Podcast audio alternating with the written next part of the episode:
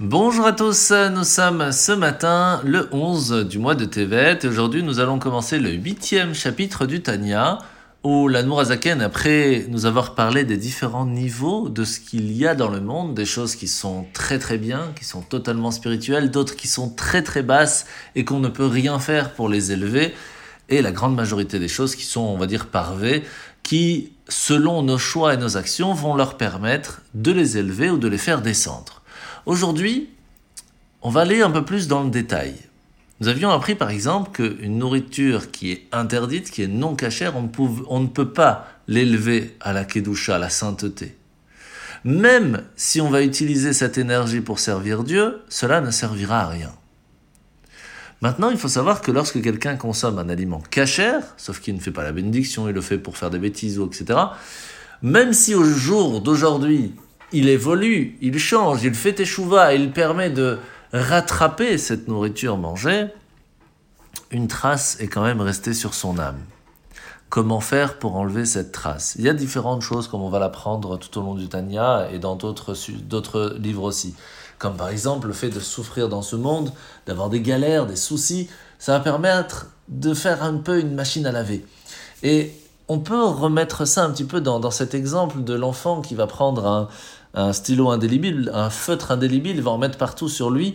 Et le parent qui va frotter, qui va frotter, même des fois ça fait mal et ça fait tout rouge, et l'enfant il pleure, pourquoi tu me fais mal? Eh bien il faut savoir que cette partie de souffrance que nous avons dans le monde permet aussi eh bien, d'effacer ces traces qui sont très, des fois très difficiles à enlever sur notre âme. Il y a aussi ce qu'on appelle le kafakela.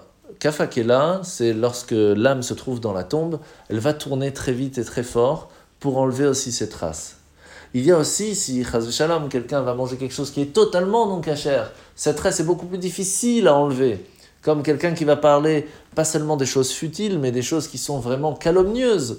Ou euh, même dans les études, il y a des études qui sont très convenables, qui sont là, euh, même pour des sciences profanes, qui pourraient être euh, convenables à partir du moment où on les étudie pour gagner notre vie. Mais lorsqu'on les étudie pour plus d'ego ou, ou, tout simplement pour chercher des choses, pour aller contre la Torah, des choses comme ça, alors ces traces sont beaucoup plus difficiles à enlever. Comment faire? Eh bien, à un certain moment, si besoin est, il y a ce qu'on appelle le Gehinnom, c'est l'enfer. C'est un endroit qui permet de faire une machine à laver pour que notre âme puisse être purifiée. Et à un certain moment, lorsque l'âme est pure, elle peut aller donc au Gan Eden, au paradis, c'est ce qu'on espère pour chacun d'entre nous. Alors la mitzvah de ce matin, c'est la mitzvah positive numéro 78. 78, c'est le commandement qui nous incombe de prélever le dixième de toutes les bêtes pures nées dans l'année, d'offrir leur graisse et leur sang sur l'autel et d'en manger le reste à Jérusalem. La paracha de la semaine, c'est parachat Vayechi.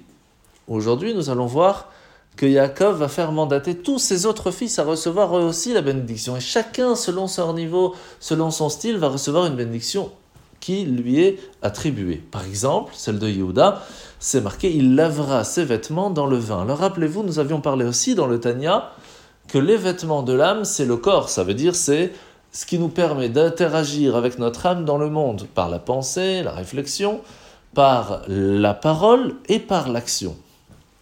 Et on peut agir convenablement, spirituellement ou à l'inverse, mais ce qui est important, et c'est la bénédiction que reçoit Yehuda, c'est laver ses vêtements dans le vin. Le vin, c'est la joie. Ce qui veut dire que c'est très important de faire la Torah les mitzvot avec la joie, avec le sourire. Ça doit être quelque chose qui doit nous donner le bonheur.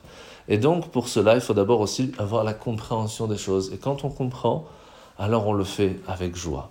Bonne journée à tous et à demain.